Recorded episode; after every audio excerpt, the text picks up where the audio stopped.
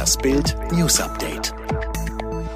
Kreml-Chef Wladimir Putin bekommt seine neue Verfassung. Bei einer von Manipulationsvorwürfen überschatteten Abstimmung haben die Menschen in Russland klar für Putins Machterhalt votiert.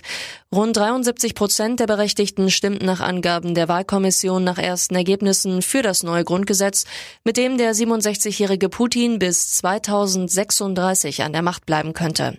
Die Wahlbeteiligung wurde mit knapp 65 Prozent angegeben.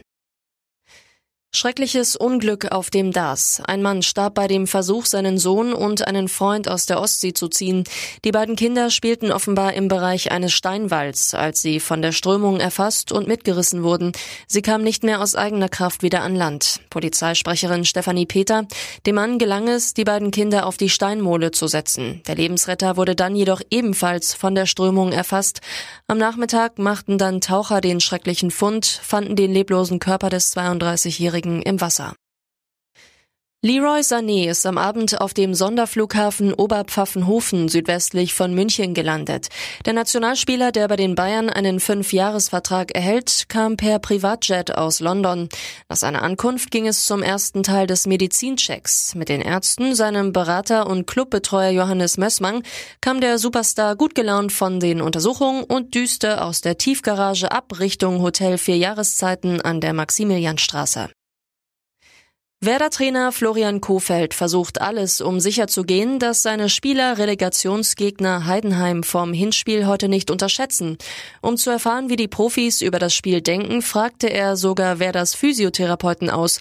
Kofeld, die Co-Trainer und ich haben den Kontakt zu den Spielern auf dem Platz und in der Kabine gesucht, um herauszufinden, wie die Stimmung im Team ist. Wir haben auch mit den Physios gesprochen, wie die Jungs auf der Bank so drauf waren. Das Ergebnis ist positiv.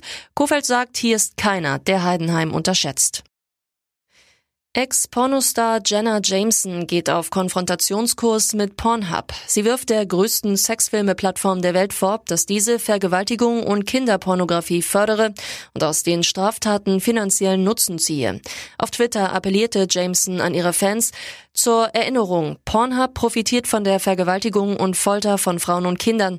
Stoppt die Nutzung von Pornhub. Auf der Pornoplattform soll es mehrfach vorgekommen sein, dass Videos hochgeladen wurden, die explizite und echte sexuelle Gewaltakte gegen Kinder und Frauen zeigen.